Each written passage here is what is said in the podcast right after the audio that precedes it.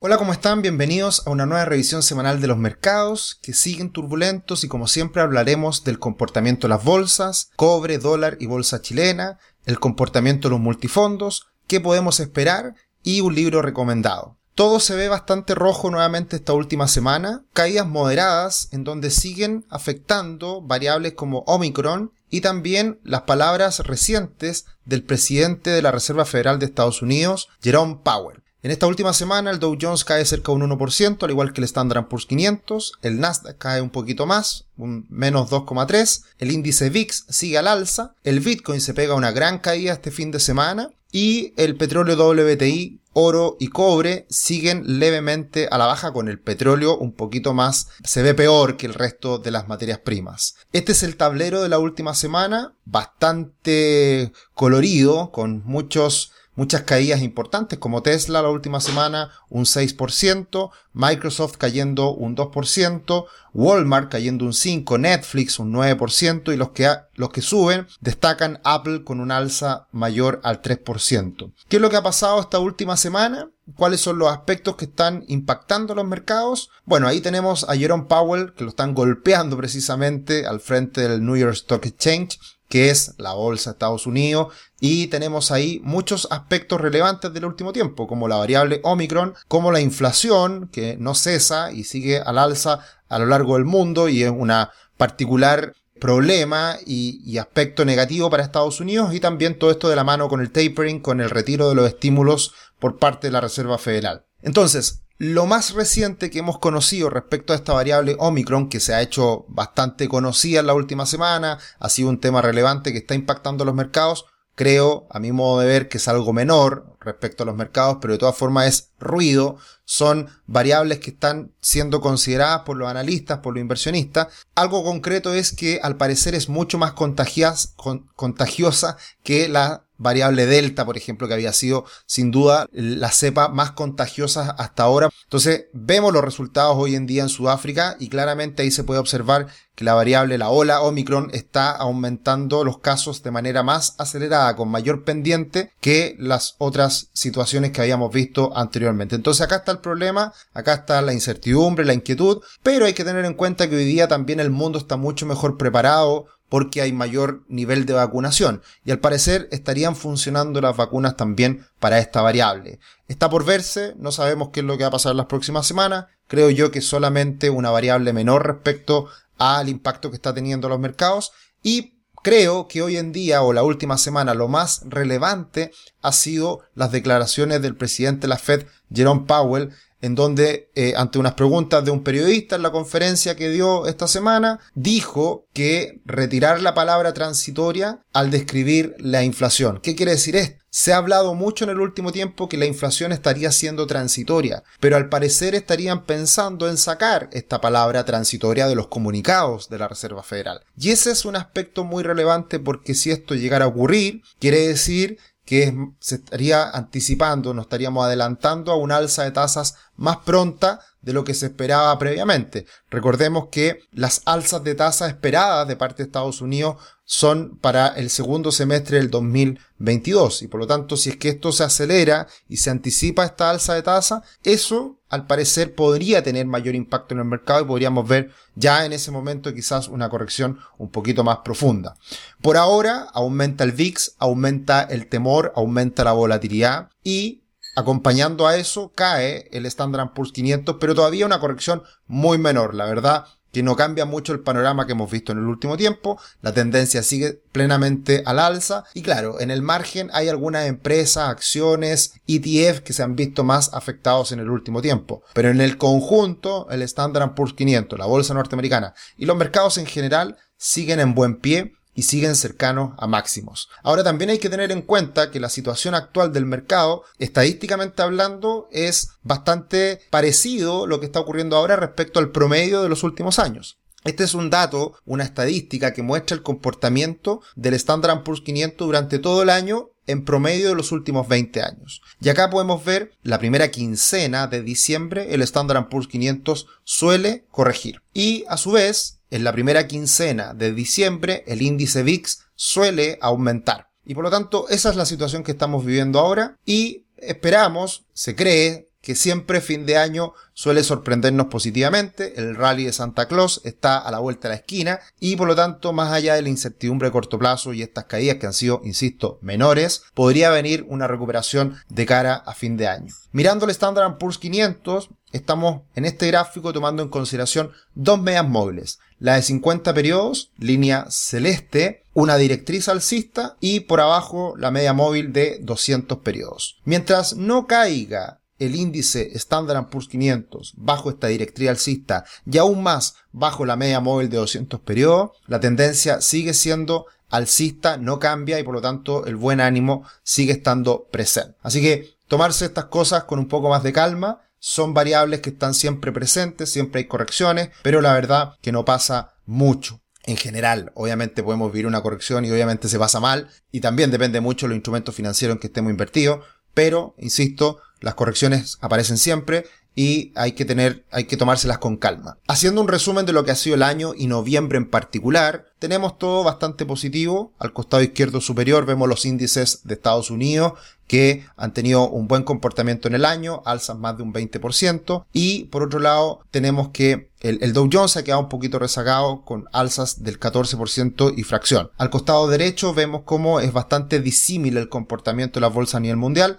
Brasil muy mal, cayendo un poquito más de un 20% este año en dólares y eso también se refleja en la bolsa chilena y otros mercados unos bien, otros mal. La verdad que está bastante más mixto el comportamiento de los mercados en el mundo versus Estados Unidos que ha tenido bastante fortaleza. En noviembre en particular, Standard Poor's 500 casi plano, Dow Jones cayendo un 3,5 y el Nasdaq subiendo un 2%. Llegando a Chile, Aterrizando en nuestro país, tenemos una cifra importante la última semana, como fue el IMASEC, índice mensual de actividad económica, que sube un 15%. Ya se habla de que este año, el 2021, Chile podría crecer en total del año un poquito más de un 12%. Y sin duda, cuando estemos analizando estas cifras del próximo año, comparándonos con el mundo, probablemente Chile va a estar en el top 3 o el top 5 de mayor crecimiento económico. ¿Por qué? Por la recuperación, por las vacunas, por los IFE, por los retiros del 10%. Todo esto ha sido muy positivo para que la economía chilena se recupere con mucha fuerza. Las dudas, ¿qué es lo que ocurrirá el próximo año con una alta base comparativa? Ahí están las dudas y lo más probable es que exista una desaceleración muy importante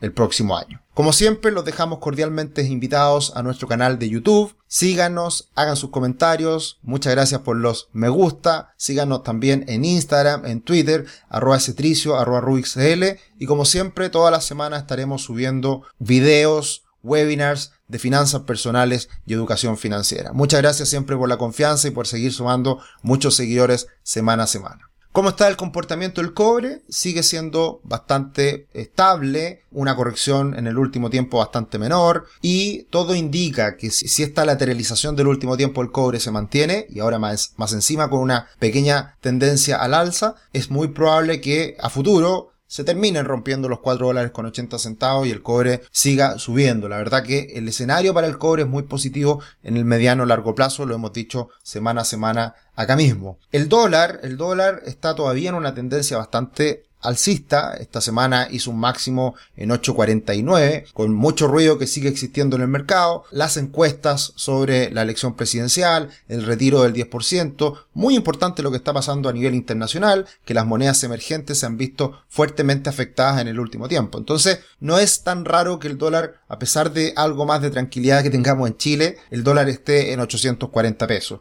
Este es el marco de acción actualmente una pendiente que se empieza a hacer un poquito más horizontal eh, en los últimos movimientos, pero sin duda la tendencia alcista sigue vigente al alza. Por ahora el piso mayor está en torno a los 800 pesos y mientras se mantenga sobre esos niveles el dólar puede seguir subiendo sin problema. El IPSA se dio la vuelta prácticamente completa posterior a las elecciones, perdió todo lo ganado después de ese lunes con alzas enormes, post eh, la primera vuelta presidencial y esto se debe a esta gran caída a lo que estamos viviendo a nivel internacional. La verdad que las bolsas lo han pasado mal, insisto, mucho más mal lo han pasado las bolsas emergentes y lo hemos visto también por ejemplo, en la bolsa de Brasil que no repunta, no levanta cabeza. Así que vuelve a una lateralización la bolsa chilena y está por verse si vuelve a ganar terreno y a sostenerse sobre los 4.500 puntos. Ahora aparecen las dudas precisamente respecto a la bolsa chilena. Y la gran noticia que la anticipábamos la semana pasada, la caída, el desplome de la TAM, alcanzó niveles mínimos en 140 pesos esta última semana mucha volatilidad, subió a 500, cayó a 200, terminó cerrando la semana en torno a los 320 pesos. Seguimos insistiendo en una visión muy pesimista respecto a esta empresa. Obviamente eh, ya el futuro es más promisorio con la recapitalización que se va a hacer, la reestructuración, pero los accionistas actuales no tiene mucho valor el estar en esta empresa y es muy probable que a medida que avancen los días se vaya conociendo más información y se concrete este plan de reestructuración, es muy probable que la acción de la TAM siga perdiendo algo de terreno. Va a haber mucha volatilidad y hay que tener cuidado precisamente con esa volatilidad. Acá tenemos el comportamiento de la bolsa chilena y de la bolsa de Brasil que tienen un comportamiento bastante cercano, bastante similar en los últimos días. Como hemos dicho en otras ocasiones, esta divergencia, este, este gap que se había generado previamente entre las dos bolsas, hoy día se cierra y por lo tanto va a ser muy importante de cara al futuro qué es lo que pase con la bolsa de Brasil para ver qué es lo que pueda pasar con la bolsa chilena. Bien, Pasando a los multifondos, tenemos una semana de corrección. En general, todos los multifondos caen. Un poco por lo que hemos hablado hasta ahora. Si bien el dólar ha subido, las bolsas han caído. Por eso en el margen, los multifondos más riesgosos, el multifondo A, pierde terreno esta semana cayendo un 0,75% y no logra ser compensado, insisto, esta caída de las bolsas a nivel global con eh, el alza del dólar. Ya entrando en diciembre, que tenemos solamente dos datos, Ahí vemos, por ejemplo, que en los últimos dos días de contabilización cae fuerte el multifondo A en torno a un 1,6. El multifondo C promedio siempre en torno a 0,2 la semana, 0,6 en el mes de diciembre con solamente dos días y luego el multifondo E en diciembre subiendo levemente pero cayendo en la última semana un 0,4. Hay que tener en cuenta que el alza en el multifondo E en el último mes de noviembre fue muy, muy, muy importante y por lo tanto no es raro que vivamos una corrección eh, en, en estos últimos días. Una gran noticia que había quedado ahí en el tintero, pero la dejé precisamente para mezclarla con el comportamiento de los multifondos es el rechazo definitivo al cuarto retiro de las AFP. Finalmente no, no hubo quórum en la Cámara de Diputados, gran sorpresa, extraño que eh, antes de las elecciones todos fueran a votar con mucho ímpetu, con mucha fervor, y bueno, pasan las elecciones y no hay quórum ni siquiera en la Cámara de Diputados. Así que eso es evidente que todo lo que hemos visto este año ha sido producto del populismo, producto de ganar unos pocos votos. Y precisamente en este tipo de políticas, como son las pensiones que hay que mejorarlas, hay que aportar más dinero, hay que hacer cambios para que mejoren las pensiones realmente. Y eso no lo hemos visto en los últimos dos años, solamente se ha utilizado este dinero para fines políticos, retirando 50 mil millones de dólares. Así que se rechaza esto, es muy bueno. Eh, ahora obviamente aparece un quinto retiro, ya eh, lo proponen algunos diputados, sigue la fiesta, sigue el show, eh, pero bueno, esto es un precedente muy importante porque sin duda el frenar por única vez después de cuatro retiros finalmente se rechaza y también teniendo en cuenta lo que había hecho el Senado previamente, es una muy buena noticia para que los parlamentarios se tomen con cuidado estas propuestas y si bien van a seguir haciendo show, van a seguir apareciendo en la prensa, eh, es menos probable que esto siga avanzando en el futuro. Así que ahora hay que ponerse a conversar de cómo mejoramos las pensiones, no de cómo retiramos plata, cómo sumamos más plata y cómo hacemos una gran reforma para que realmente mejoren las pensiones a largo plazo. Así que esto debería tener un buen impacto en los multifondos, particularmente la renta fija. Lentamente, poco a poco, en las próximas semanas vamos a ir teniendo buenas noticias por parte del mercado eh, de los hipotecarios, con eh, caídas en las tasas de financiamiento y también con algunos bancos volviendo a financiar a 25 o 30 años. Eso ya lo estamos viendo y eso son noticias que se van a conocer en los próximos días porque obviamente viene de la mano las mejores o peores condiciones financieras de lo que pasa en el mercado de capitales, de lo que pase en la renta fija. Así que buenas noticias por ese lado. ¿Qué podemos esperar? ¿Qué vemos de cara a las próximas semanas? Muy importante lo que se está observando hoy en día entre el bono del tesoro de dos años, corto plazo en Estados Unidos, y el bono del tesoro a 10 años, largo plazo.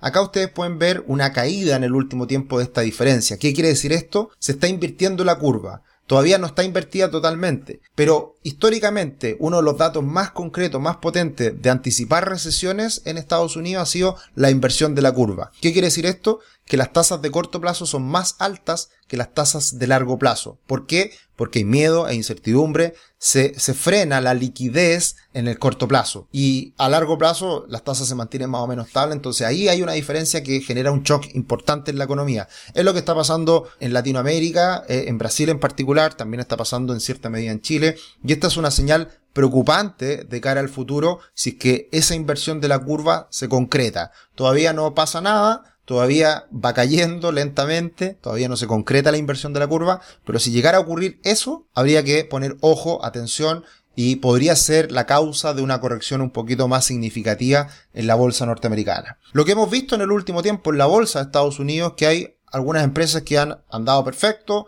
y otras empresas que estaban muy burbujeantes, estaban muy infladas y particularmente todos los fondos de Arca son innovación, eh, biotecnología y cosas que subieron como la espuma eh, en el último año. Pero muchas empresas ni siquiera tienen utilidades y, y son empresas muy nuevas todavía. Por lo tanto, tienen que madurar. Y estamos viendo lo que suele ocurrir en los mercados. Todo cae por su propio peso. Y algo que no tiene mucho valor, cae de precio, cae de valor cae, su, valor de la acción. Y eso es lo que estamos viendo hoy día en Arca Innovation, está corrigiendo de manera importante. En una posición de largo plazo puede ser una alternativa, sin duda, pero obviamente que hay muchos que lo están pasando mal en el último tiempo porque compraron muy caro. En definitiva, este ETF era lo más sexy en Wall Street en el último tiempo. Todos estos ETF de Arca de Cathy Wood. Y eh, cuando eso ocurre, en, en, algún momento empiezan a cambiar un poco las cosas, cambia el sentimiento y vemos esta corrección que ha sido significativa y que sin duda a muchos lo está golpeando y duele. Pero hay que aprender a convivir con esto en los mercados. ¿Qué se viene la próxima semana en cuanto a noticias? Lo más importante, inflación,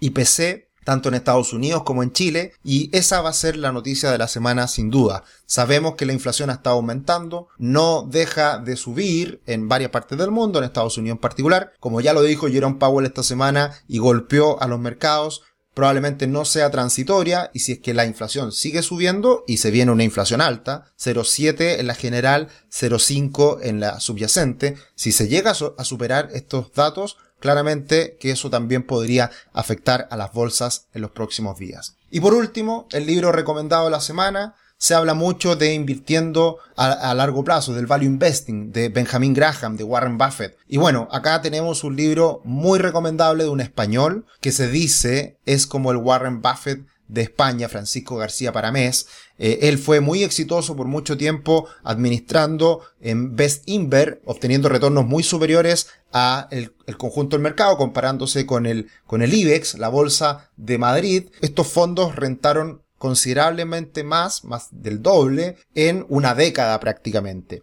Y más allá de la historia de Francisco García Paramés, que ha sido muy criticado en el último tiempo, que no lo ha ido muy bien, eh, es muy bueno el libro porque hay una filosofía de invertir en valor muy interesante, pasando por la economía, eh, el mundo de la economía austriaca, eh, su historia personal, cómo él surfió la ola para la crisis del 2008-2009 y posteriormente también cómo eh, son sus principios y qué es lo que hace a la hora de invertir y tomar decisiones. Eso es muy interesante, a mí me encantó este libro porque es muy fácil de leer, es una experiencia eh, a título personal de un, de un inversor, de un gestor y por lo tanto con muchas enseñanzas por ese lado. Bien, una semana que todavía seguimos muy atentos a lo que pasa a nivel internacional, una semana que se viene con inflación, una semana que seguimos ahí eh, aguantando los golpes que ha sido esta nueva variable Omicron. Veremos qué pasa en las próximas semanas. Sigue todavía la incertidumbre política en Chile. Falta poco ya para la elección final. Así que bueno, mucha información que estaremos comentando, que estaremos conversando en este lugar. Muchas gracias, que estén muy bien. Buena semana. Chao, chao.